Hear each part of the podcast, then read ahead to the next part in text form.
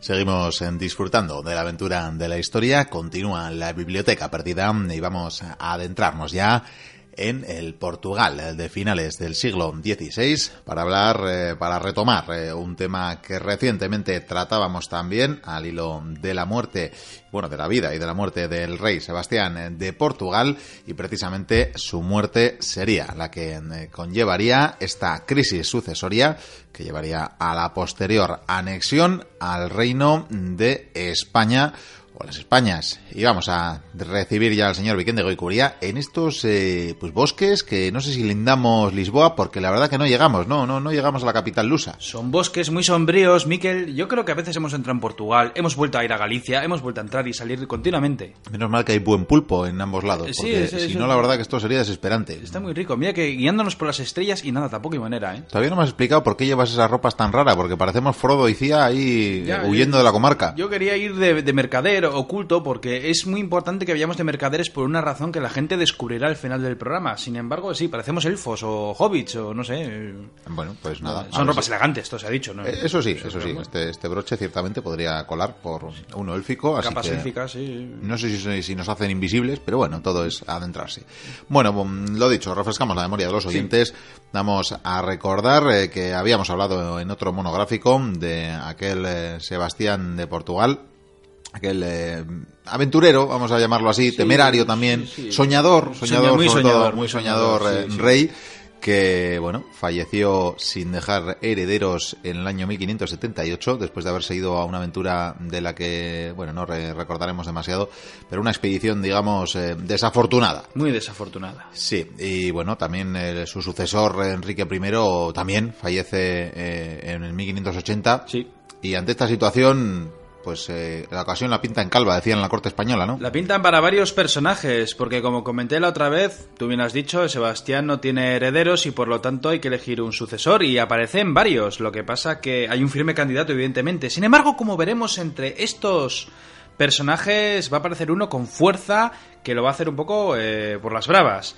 Eh, no voy a decir qué personajes son, pero bueno, tenemos tanto hombres como mujeres que, que, bueno, por, por- por alguna rama, eh, un primo, segundo, tercero, cuarto, quinto, que, que, oye, que puede colar y tal, pues podría conseguir ser rey. Sin embargo, evidentemente todo el mundo apunta a Felipe II. Por supuesto.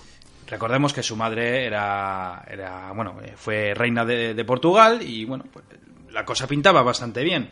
Sin embargo, hay reunión, se juntan eh, los nobles, bueno, los personajes, estos regentes, por así decirlo, eh, para, para debatir el asunto. Porque el país anda un poco dividido, Miquel. Y te voy a decir por qué. Estos cuando se reúnen, bueno, tenemos que elegir a un heredero, tal. Felipe II, por supuesto, ya, ya va marcando terreno diciendo, eh, que estoy aquí, que soy el tío de Sebastián y soy el que está más cerca de, de conseguir la corona. Y estos cuando debaten, pues hay algunos que están a favor de Felipe II. Sin embargo, otros no. Incluso el pueblo llano, eh, bueno, el pueblo llano a muchos les da igual, otros sí, otros no. Eh, algunos sí dicen, bueno, Felipe II, ¿vale? Sin embargo, la gran mayoría no lo quieren. ¿Por qué no lo quieren? Pues porque Portugal odia a los castellanos. No es que odien a los españoles en sí, es ese odio aférrimo que existía ya en la Edad Media de los castellanos y los portugueses con esas batallas que tuvieron y, claro, eh, tenía muy reciente lo de Isabel también, claro. Y mira que ha pasado tiempo, eh. Muy reciente. Hombre, es curioso, la verdad, vamos a hablar de cómo España se anexiona a Portugal. Sí. Y justo 100 añitos antes estuvo Portugal a punto de anexionarse a España. Eh, Sí, bueno, Castilla. Castilla, Castilla en este caso, ciertamente. Castilla, Sí, sí, sí, claro. sí. Y, y es por esa razón que, bueno, se, se debate, la cosa se alarga, la cosa se alarga y Felipe pues se le va acabando la paciencia y ve que, que esto pinta mal y igual hay que dar un toque, hay que hacer algo, igual hay que llevar el asunto con las armas y por lo tanto eh, decide reclutar un ejército. Dice, vamos a preparar una campaña contra Portugal por si acaso porque no me fío. Su padre Carlos V ya lo hizo antes de ser elegido emperador, de hecho puso a su ejército a unos 80 kilómetros de donde se estaba decidiendo a quién elegir de emperador, si a Francisco I o a él. O sea que parece que la... funciona el sistema. Va, pero eso es, Tú pones un ejército eso es y- incentivar un poquito Sí. las opiniones y las elecciones, ¿no? Sí, o luego arrasar con Roma, como el saco, en fin, en fin Estas son cosas de esas que... Detalles. Sí. Y empieza a reclutar un ejército. Eh, esta campaña, esta anexión, eh, voy a hablar mucho de las tropas españolas por una sencilla razón, y es porque realmente esto es como una especie de blitzkrieg, una guerra relámpago. La verdad es que Europa entera, los países de, esta época moderna, alucinan con lo que hace Felipe II porque ciertamente lleva la guerra a, un, a una escala completamente diferente. Porque quiere hacer una campaña rápida, que va a ser muy rápida, cuestión de días y semanas, vamos. Va a procurar que el ejército se mueva rápido, esté bien pertrechado, bueno, pertrechado lo siguiente, y sobre todo que esté muy bien alimentado, porque con la alimentación vamos a ir. Y es por ello que lo que hace es empezar a reclutar fuerzas en Andalucía, unas fuerzas que también luego se van a ir acercando a, Extremadura, a Badajoz si no me equivoco, y es por ello que recluta eh, tercios nuevos, ya están los tercios, por supuesto, y claro, son tropas bisoñas y por lo tanto lo que hace es también traer los tercios de, Italia, los de Nápoles, que, son tercios veteranos, curtidos, que yo no me pondría delante. Y, no solo eso, eh, consigue reclutar incluso 1500 jinetes, de todo tipo de jinetes, eh, un montón de piezas de artillería, no me acuerdo del número, pero vamos, un montón de piezas de artillería de todos los calibres, de, asedio, ligeras. Y necesitaba, había varios generales, pero necesitaba uno que, pudiera hacer bien el asunto, alguien serio, un buen general, y se acordó del duque de Alba. El duque de Alba, este personaje tiene su historia, Miquel, porque el duque de Alba fue mm, el encargado de, del tema de Holanda, de los Países Bajos, de, de, Flandes. sí, sí, sí, Fue el primero que puso la pica, por lo visto, porque cuando Carlos V se estaba muriendo le, le dijo a Felipe, en Holanda parece ser que el protestantismo está arraigando. Sin embargo, no les metas mucha caña porque son devotos del rey, por lo tanto no es bueno tenerles en contra. Felipe II, cuando murió su padre, fue a por ellos a Degüello y envió al duque de Alba. Y el duque de Alba pues fue, fue un sanguinario. Fue un sanguinario que se pasó cuatro pueblos y lo único que consiguió fue que los holandeses se cabreasen aún más. Y de hecho Felipe, cuando se enteró de lo que hizo, pues le quitó, le quitó del mando. Sin embargo, eh, para esta campaña... Los duques de Alba siempre les mandan a hacer estas cosas, ¿eh? Sí. Navarra también la conquistó un duque de Alba. Sí. El anterior, me imagino. Y es por ello que aún así le vuelve a llamar. Ya se le ha pasado el enfado y, y el duque de Alba era muy buen general. Y cuando llega ya mayorcito, le faltaba ya pocos años para cumplir 60, pero bueno, el tío enérgico y tal, y, quería cumplir con su rey. Y mientras estaban agrupando las tropas, ya te digo que incluso cogen mercenarios italianos, mercenarios alemanes, eh, muchos alemanes, por cierto. Y resulta que ocurre algo que no se esperaba, y es la historia del prior de Crato. Y tú dirás, ¿quién es este prior de Crato? Que vaya nombre. Pues uno de los posibles herederos que lo que hizo fue convertirse en rey.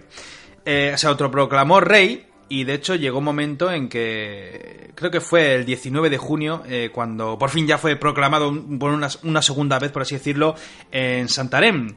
Y claro, eh, el reino de Portugal andaba dividido. Ya te digo que, oye, lo has hecho por la fuerza, te has adelantado, aún no hemos decidido, algunos la apoyan, otros no. Parecía que Portugal avanzaba hacia una guerra civil, Miquel. Hombre, no, había otra manera, ¿no? Porque, como bien has apuntado antes, había mucho pretendiente al trono, hmm. por lo menos media docena, y curiosamente todos además eh, tenían algún vínculo con Manuel I, ¿no? Era, eh, era, o eran nietos, o eran hijos, o eran... pero muy lejanos. Todos eran algo de Manuel I. Claro, pero Felipe estaba antes, ese es el problema. De hecho, eh, este prior de Crato luego hizo, una ceremonia en Lisboa y ahí ya fue coronado otra vez, ya se proclamó y tal, pero bueno, aquí ya fue coronado de verdad como rey y se hizo llamar Antonio I, Antonio I de Portugal. Y lo primero que hizo fue crear desesperadamente un ejército, porque sabía lo que se estaba montando en las fronteras, Miquel. En las fronteras que bueno, estaban ahí los ejércitos preparándose, eh, bueno, ¿qué quieres que te diga?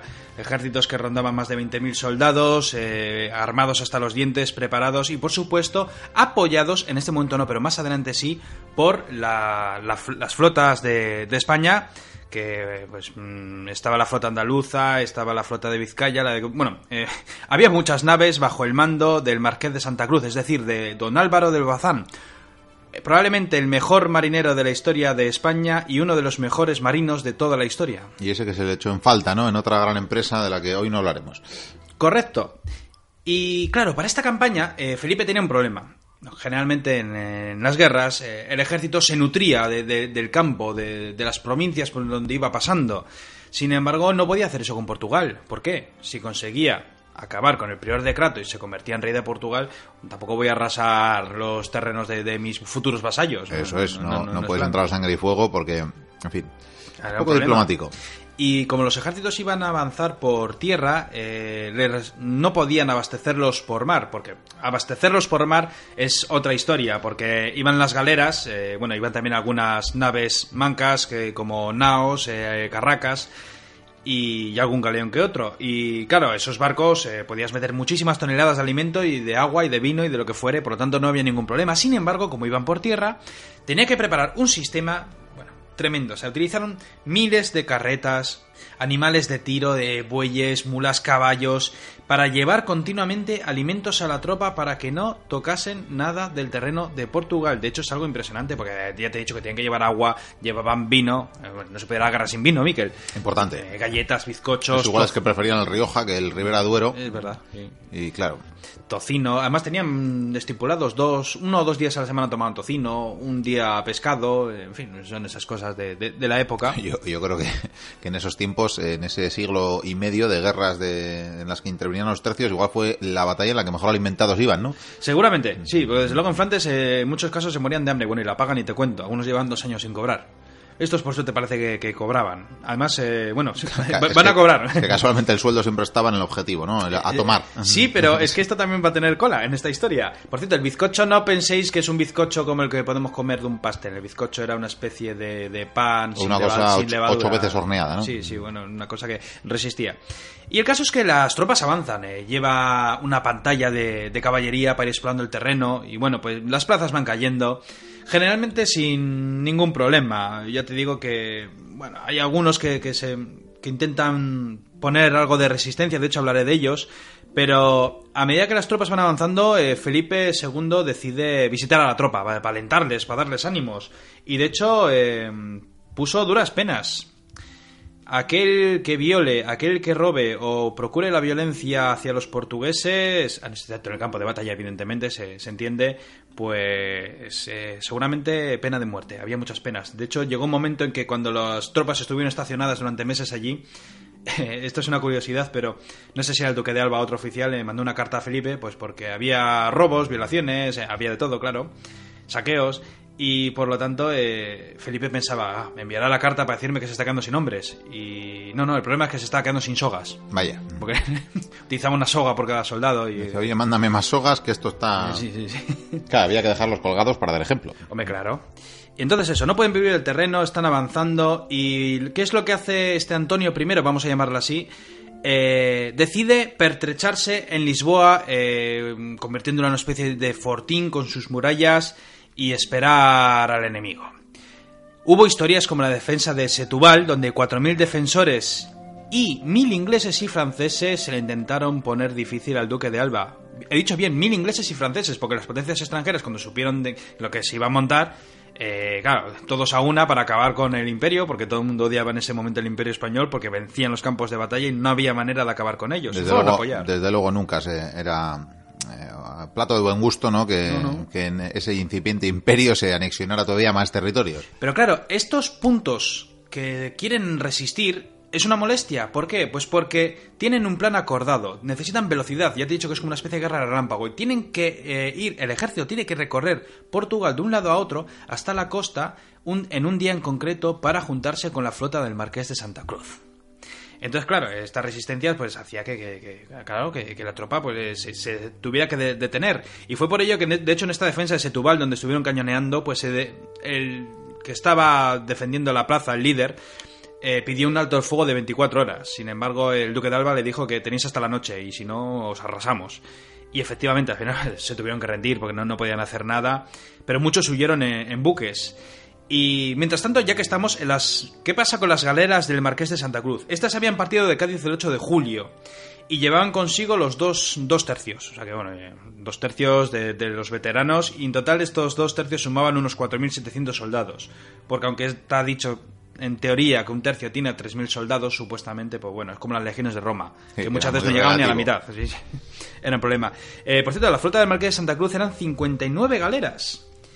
Y, y la verdad es que, claro, cuando veían la- la- las posiciones costeras, los pueblos costeros de Portugal, cuando veían avanzar las 59 galeras, eh, se, se rendían. O sea, sacaban la bandera blanca. Oye, Eh, oye, no, vale, vale, no- vale. no me callone- no me cañoneen, por favor, que no me cañoné, que me gusta mi pueblo. Eh, Y estos llegaron el día 19 a su objetivo, sin embargo se dieron cuenta que las cosas en tierra firme pues habían complicado bastante. ¿Por qué? Antes se ha hablado de la defensa de Setúbal, sin embargo está la fortaleza de Outao. Creo que se dice así, eh, mi portugués, eh, ya sabes que no es muy No, fluido, no, no, pero bueno. bien. En principio la fortaleza Outao. Pues esta estaba al mando de Don, eh, Don Mendo Mota. Eh, este personaje me gusta mucho, Miguel. Además, estaba en esa fortaleza eh, con 100 hombres. 100 hombres. Ah, Eso sí, 47 cañones. Lo que pasa que no sé cómo estos 100 hombres podían controlar 47 cañones, pero bueno, Sí, eh, porque un- vamos, recordemos que un cañón requiere más de una persona sí. Para, para operarlo. Claro. Y, pero esta fortaleza tenía una ventaja y era un difícil acceso por tierra. Y este tío no, no se quería rendir. Y de hecho, la ventaja que tenía es que estaba apoyado por tres galeones portugueses. Y ahí vamos, porque Portugal tiene unos galeones. España ya eh, tenía galeones, sin embargo, los portugueses tenían 11 galeones, que era lo más de lo más. Eran unos navíos enormes, espléndidos. Había dos de ellos que, que tenían una barbaridad de toneladas de peso. Eran inmensos. Vamos, una obra maestra. Probablemente el Imperio Español, ¿no? Sus mejores naves y, y su mejor marinería No se podían medir. En, ese periodo, ¿no? En el periodo en el que anexionó, quiero decir, eh, Portugal, porque al fin y al cabo se estaba anexionando un país que había estado abierto al mundo a través del mar y que Sí, lo había sí, hecho sí, sí. y había tenido grandes exploradores y grandes aventureros. Gracias a Enrique el Navegante, sobre todo, pero ya digo que estos galeones son una obra maestra. Y además el Marqués de Santa Cruz eh, tiene muchas dudas, porque él está acostumbrado a las galeras, él era un marinero del Mediterráneo.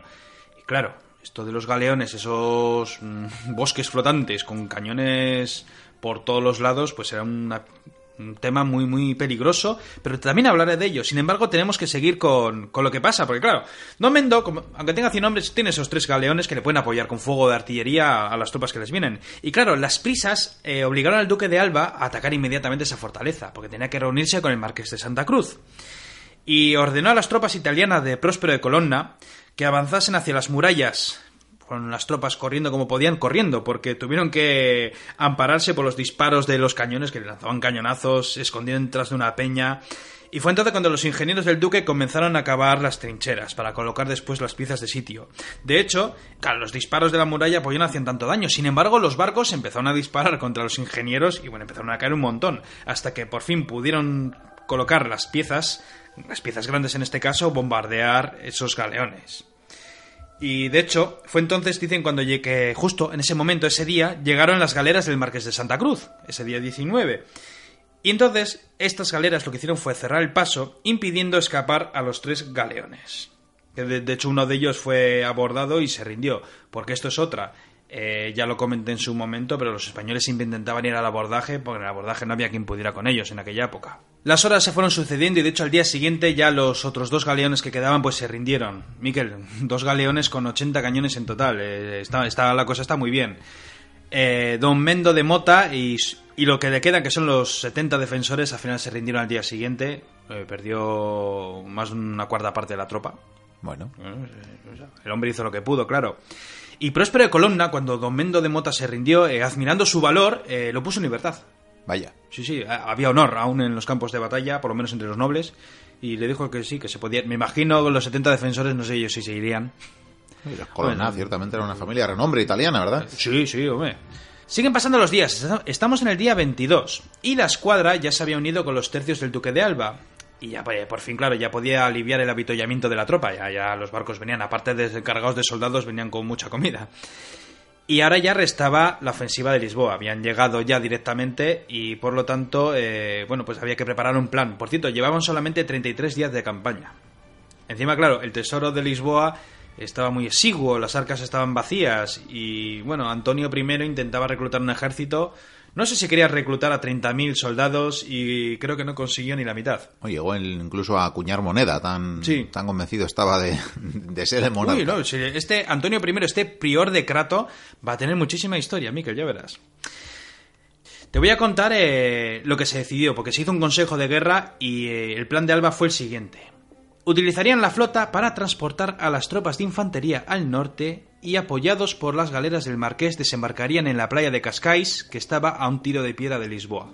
Es decir, que este iba a ser el bueno, el primero no, pero bueno, uno de los primeros asaltos anfibios, por así decirlo, como si fueran tropas de, de- marines, eh, a la antigua, pero bueno, es lo que es. Los romanos ya llegaron a hacer algo similar, y me imagino que algún ejército del pasado. Entonces el, día 29 la flota se pone, bueno, pasa por delante de Lisboa. Eh, lo, lo, los de Lisboa, pues, pues, mirando las naves que, que, avanzan, ¿a dónde van? No vienen a por nosotros. Qué cosa más rara. Y el día 30 de julio alcanzó ya su destino. Envió dos galeras para explorar la playa y comenzaron el desembarco a unos 7 kilómetros eh, al este de esta playa para evitar la artillería enemiga. Entonces don Diego Meneses, al mando de la tropa portuguesa, se dirigió a la zona con 3.000 hombres y 400 jinetes para bloquear a los españoles para conseguir que no salgan de la playa. Y como estos habían llegado antes, tomaron posiciones con los arcabuces. Mm, Claro, necesitaban una punta de lanza los españoles para poder, entrar, y fue por ello que, protegidos por el fuego de las galeras, los mosqueteros del tercio de Zapata tomaron pie en la playa hasta hacerse ya fuertes. Los portugueses, ya viendo el asunto, eh, se retiraron, y durante los días siguientes, eh, aparte, el ejército ya, entró y, ya comenzaron a avanzar bordeando la costa. De hecho, el primer sitio al que fueron fue Cascais. Eh, ahí estaba don Enrique Pereira de la Cerda, y Alba lo que hace es, bueno, como quiere resistir, pues destruye la plaza, no acepta rendición y al final ejecuta a este Diego Meneses, declarándolo traidor a Felipe II. Ya te digo que parece que le fue cogiendo el gustillo otra vez a lo que hizo en Holanda y dijo, ¿por qué no? ¿Por qué no, verdad? Que mano dura. Sí, si hubiera sido Colonna, pues igual lo hubiera dejado libre. Fíjate tú qué, qué diferencia de, de personajes. Después se encontraron con el castillo de San Julián de Oeiras, y vamos, era una muralla con cuatro baluartes, unos 100 cañones ligeros, 30 pesados y 500 defensores motivados y leales al rey, vamos, un hueso duro de roer. Había llegado el 9 de agosto y solicitaron una rendición a la ciudad. Dijeron, ya, retiros, que, que, que mira todos los que somos, que, que, que vamos a ganar. Y se negaron. ¿Qué hicieron entonces? La flota lo que hizo fue aproximarse a tiro de cañón. Los tercios de Lombardía, Sicilia, Nápoles, los de Colonna y todos los alemanes mercenarios que había se prepararon para el asalto. Dijeron que bueno, la artillería comenzó a sacudir los muros de la plaza y, bueno, fue una cosa horrorosa. Los asaltos encima no fueron bien porque el tercio de Nápoles, por ejemplo, sufrió montón de bajas, los italianos de Colonna también fueron rechazados, y de hecho los defensores, aprovechando esa situación, realizaron una salida hasta donde estaban los cañones imperiales, los cañones de los españoles, y si no llega a ser por la compañía alemana, estos mercenarios que había, eh, vamos, si no les rechazan ellos, se habrían cargado la artillería imperial. O sea, fíjate tú, estos defensores, cómo combatían. Eran Daban unos... guerra. Lo que tiene defender la casa de uno es sí, que lo haces hasta... La motivación. Sí, sí. Está claro. Los días se fueron sucediendo, Mikel, y al final consiguieron abrir una brecha. Sin embargo, vieron que esa brecha, si entraban por ahí, iban a tener demasiadas bajas para tomar la plaza, y tampoco querían tener demasiadas bajas porque en principio esto iba a ser un paseo, iba a estar chupado. Además existía la posibilidad de perder el apoyo de la flota porque los vientos parecía que estaban cambiando. En fin, siguieron negociando con ellos, así se rinden de una vez, y al final consiguieron una paz honrosa, eh, le dieron todo tipo de prebendas, y el día 12 por la tarde ya por fin el castillo se rindió. Quedaron después algunas plazas que aguantaron algún que otro día, algunas se rindieron, otras no, pero bueno, ya vemos que es la tónica habitual, algunas se rinden, otras no, depende de la motivación del que está al mando. Y de los hombres, por supuesto. Y por fin ya solo quedaba Lisboa. Llevaban dos meses, no, creo que ni llegaban a dos meses de campaña y ya por fin solo quedaba Lisboa. Y claro, ¿qué hacemos con Lisboa? Está bien pertrechado para, defenderse y claro, eh, limitarse a... Claro, es que los portugueses tenían muchos problemas porque decían, ¿qué, hacemos? ¿Nos quedamos tras los muros? Estamos muy bien atrincherados, pero es que si nos quedamos atrincherados nos montan un asedio y hasta que nos muramos de hambre. Y entonces los comandantes y el propio rey pues lo que hicieron fue sacar el ejército, desplegaron sus fuerzas a la orilla del arroyo de Alcántara, lo que se llamaría después la batalla de Alcántara, porque dijeron, mira, tenemos que jugárnosla, porque no queda otra. Y fue por ello que cuando desplegaron el ejército, incluso, ya digo, lo desplegaron a lo largo del río, incluso también en algunas zonas que estaban casi secas de, ese río precisamente, utilizándolo a modo de foso, o sea que, lo planearon muy bien. De hecho, en unos molinos que había en la desembocadura situaron varios, varias compañías arcabuceros por si acaso. Un buen núcleo de infantes protegía el puente. El, puente. el puente va a ser la estrella de esta batalla, Mikel. Y cerca de ese puente oculto había otro núcleo de soldados con cañones cerca de un olivar. Al mando de esta tropa estaba Francisco de Portugal y su tío el obispo de la guarda, don Juan de Portugal. Contaban con unos 10.000 hombres. Los españoles eran más, evidentemente. Bueno, los españoles, alemanes, italianos, ya sabes, ¿no? Eh, por supuesto, contaban con nueve galeones y cinco galeras y bueno, y otras naves menores que las tenían en la costa preparada para lo que fuera. Entonces, eh, frente a esto, tenemos 10.000 hombres y, y, esos barcos. España que contaba en ese momento 62 galeras, 25 naos, galeones, urcas y todo lo que se te ocurra. 12.500 infantes y 1.500 jinetes. ¿Por qué hay menos infantes? Al principio de la campaña había muchos más, no por las bajas, sino porque tú, a medida que vas avanzando, tienes, tienes que dejar que ir tropas. fortificando los lugares que has tomado, que si no, Sí, pero tienes que dejar muchísimas si tropas. no cuidas la retaguardia, O sea, hay, mucha- hay muchas campañas que tú vas con un ejército y cuando llegas estás con una cuarta parte de, la- de los efectivos iniciales. Eso suele ocurrir muchísimo. pero mejor si no te quieres encontrar en una ratonera, ¿verdad? Eh, Claro, y de la retirada, la- el avituallamiento, todo.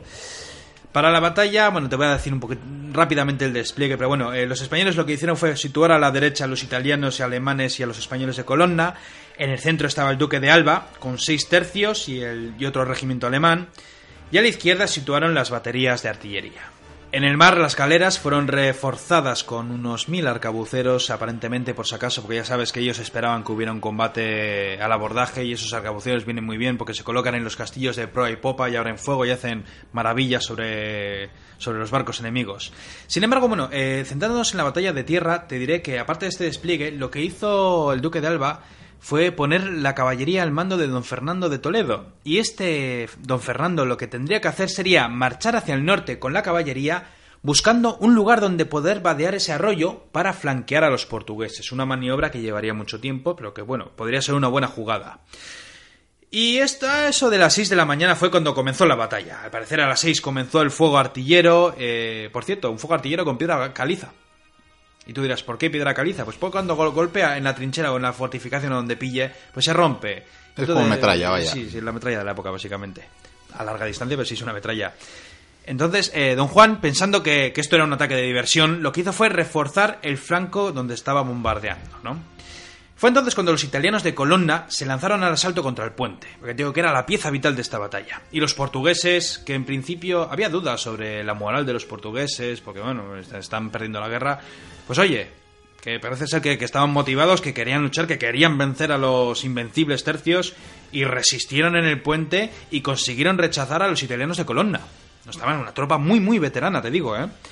Y tras aquello, claro, eh, le- les llamó mucho la atención. Pero no solo eso, es que un grupo de arcabuceros del tercio de Moreno lo que hicieron fue, eh, viendo la situación, lograron pasar el arroyo, supongo que con, eh, con los arcabuces ahí con- levantándolos por encima de la cabeza, y una vez se habían organizado, ya en la otra orilla, lo que hicieron fue apoyar con, eh, con fuego, con, con los arcabuces, un nuevo asalto en el puente por parte esta vez de los tercios de Martín de Argote y de Diego de Córdoba. Y claro, los defensores se encontraron con que de repente, claro, les llegaban dos tercios, otra vez veteranos, otro asalto, ya estaban un poco cascados del primero, y encima desde uno de los lados les estaban disparando. Los defensores no aguantaban, eh, estaban teniendo muchas bajas, la moral empezaba a caer, y es entonces cuando don Fernando se dio cuenta que la batalla se estaba decidiendo ahí.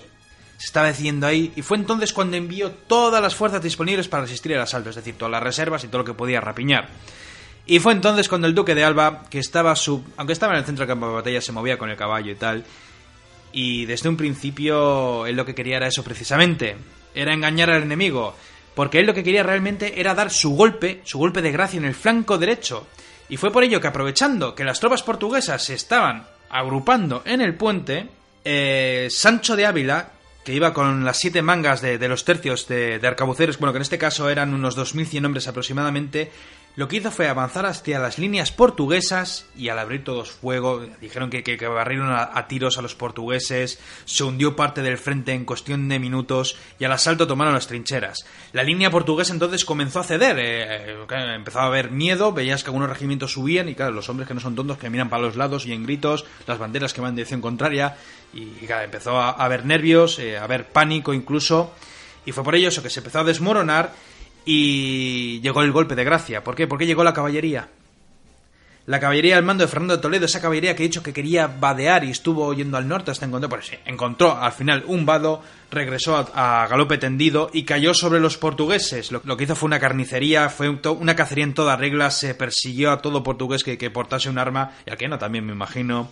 Se capturó el botín, que, que era bastante grande, y mataron a mucha gente sin piedad. La verdad es que se pasaron cuatro pueblos, pero bueno, eran los campos de batalla. En la guerra, sí, es sí, lo que tienen. Sí, o sea, esto lo mismo hace 5.000 años. Sin embargo, eh, aquí viene una curiosidad, Miquel, porque Fernando Toledo, tras haber dirigido esa carga de caballería, regrupa a los hombres a todo correr y marcha a la capital.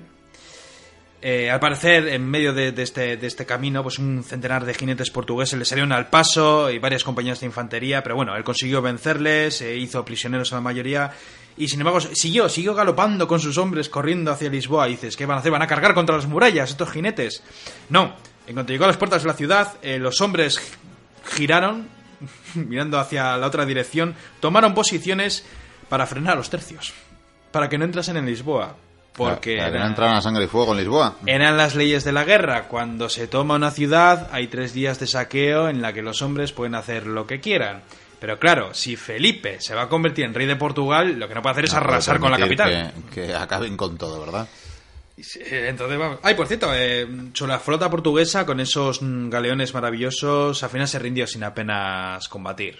Aunque las naves portuguesas sean mejores que las españolas, no se quisieron arriesgar, porque además, claro, viendo los capitanes cómo iba el combate en tierra, pues dijeron, esto no, no, no pinta bien.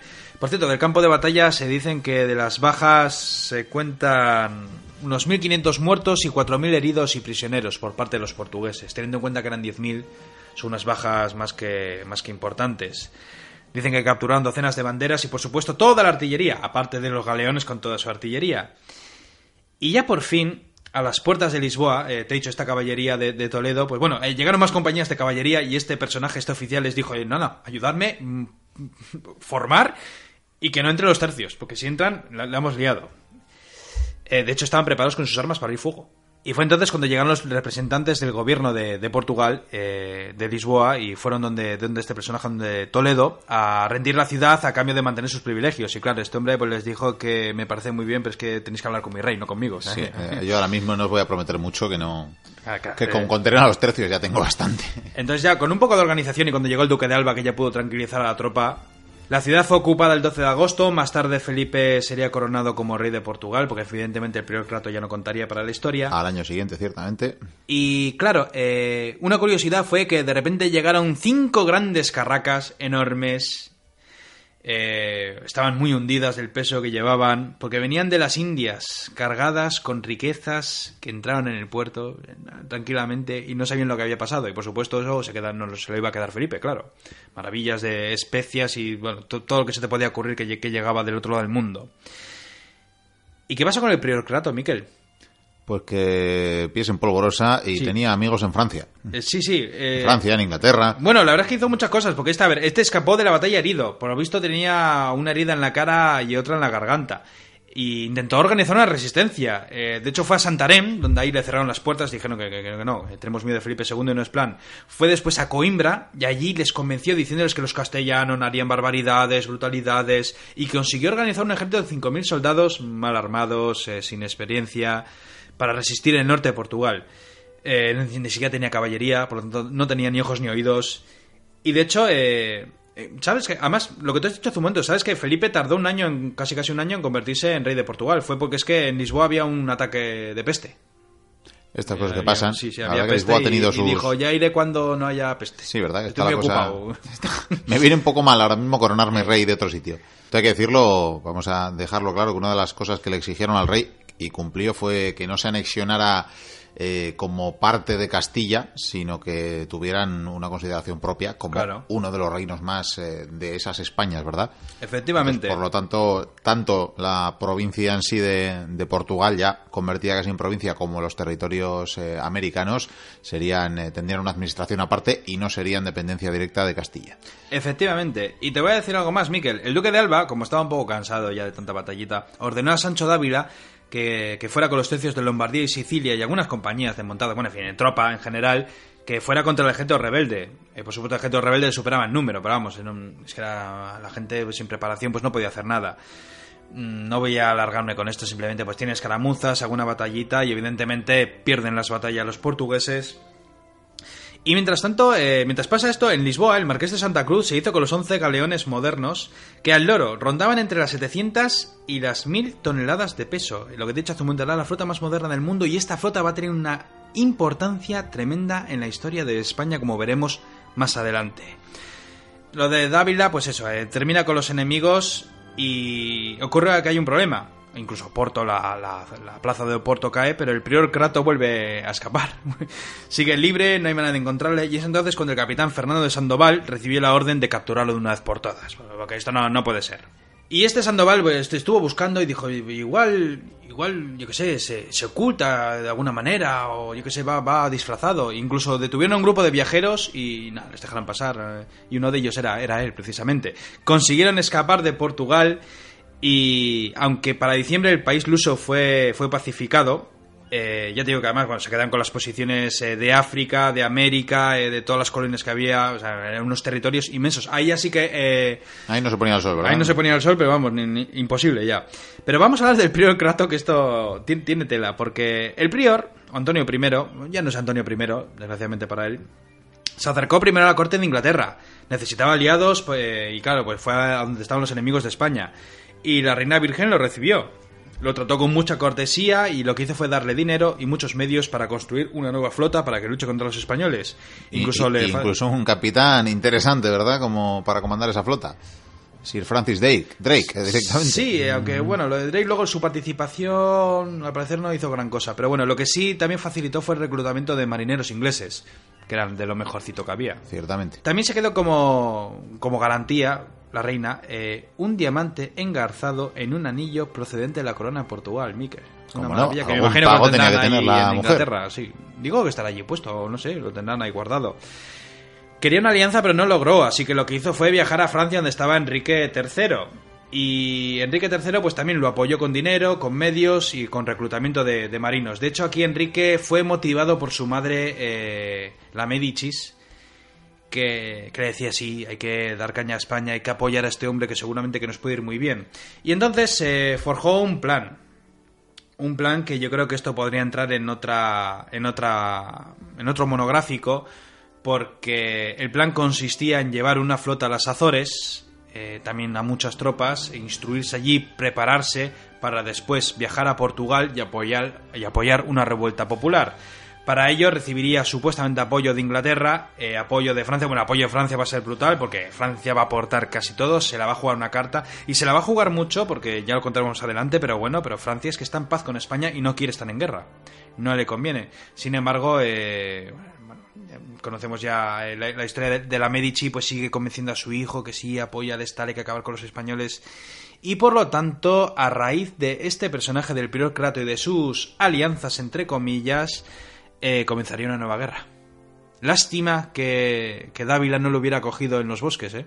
Pues sí, la verdad que sí. Mira que se podía haber evitado, pero lo mismo le dieron el cambiazo. Y pues, igual sí, ahora que lo dices. De hecho, vamos a verlo muy en breve.